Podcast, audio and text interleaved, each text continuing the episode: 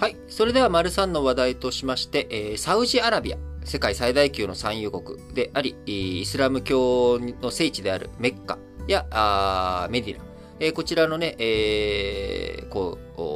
う、主権を行使しているというか、領土にしている国として、まあ、あのーイスラム教のね、名手、えースンニ派の名手としているサウジアラビア、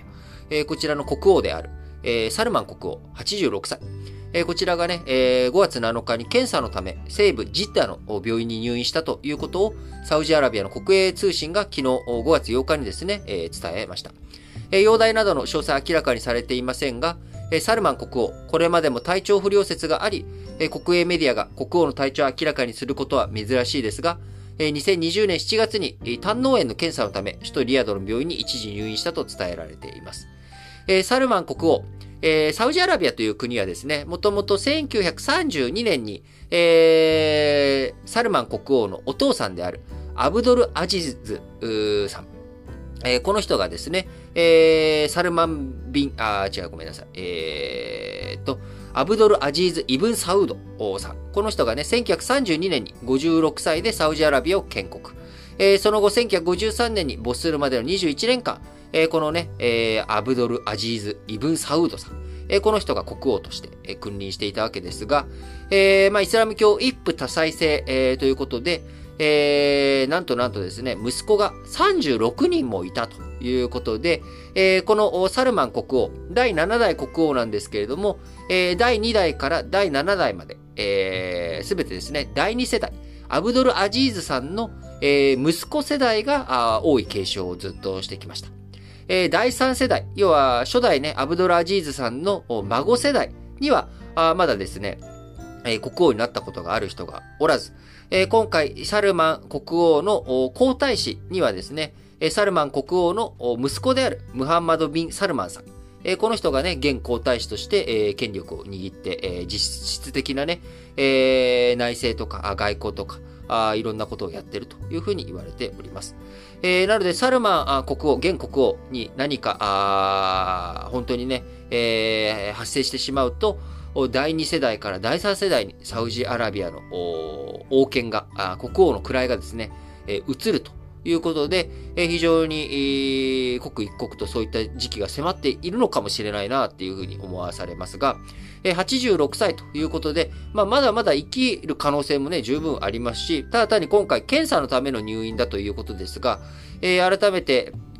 このサウジアラビア、あ国王が死去したということにもしなると、えどういったね、えことになっていくのか。もともとそのムハンマド皇太子、権力を握っていくにあたっては、えー自分と同世代、えーのね、兄弟、えーとか、いとこ、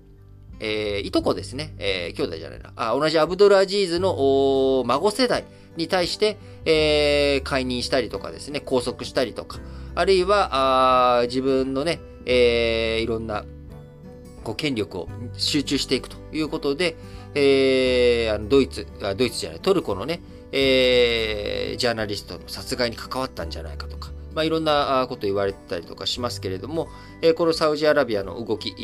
というもの、今後ね、どういうふうになっていくのか、あ権力闘争、今、あ現時点では落ち着いて、えーサルマン国王のもと、えー皇太子であるムハンマド・ビン・サルマンさんが、あいろんな近代化とかの動きとか、あそういったことを率先してやっているという構造ですけれども、えー今後ね、あのーそこに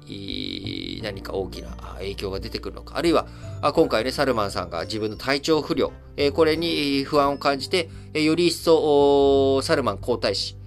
皇太子のね、ムハンマド・ビン・サルマン皇太子の、権力を上げていくっていう手はずを整えていくのか。まあなんかサウジアラビアの動きについても今後何かあるかもしれない。特にね、やっぱりイランとの関係性、えーここでね、なかなかイランの核問題も落ち着かないという状況の中、サウジアラビアもどんな舵取りをするのかしっかりと見ていきたいですが、えームハンマド・ビン・サルマンさん、え1985年生まれということでね、えー僕よりも若いということで、えーどんどんこの国の、世界のね、えー舵取りをする世代というものも、えー早いと僕の同じぐらいの世代の人たちが権力を握っていく、え、政治をやっていく、え、国のね、舵取りをしていくっていうことになっていくのかと思うと、なんかまあ、まあ、事実上サウジアラビアはね、もうすでにそのムハンマド・ビン・サルマンさんが、えー、権力を握って行使しているわけですけれども、えー、名実ともにトップに立つのかなという時期も、えー、近くにもしかしたら来ているかもしれないということで、えー、ちょっとこのニュースをお伝えいたしました。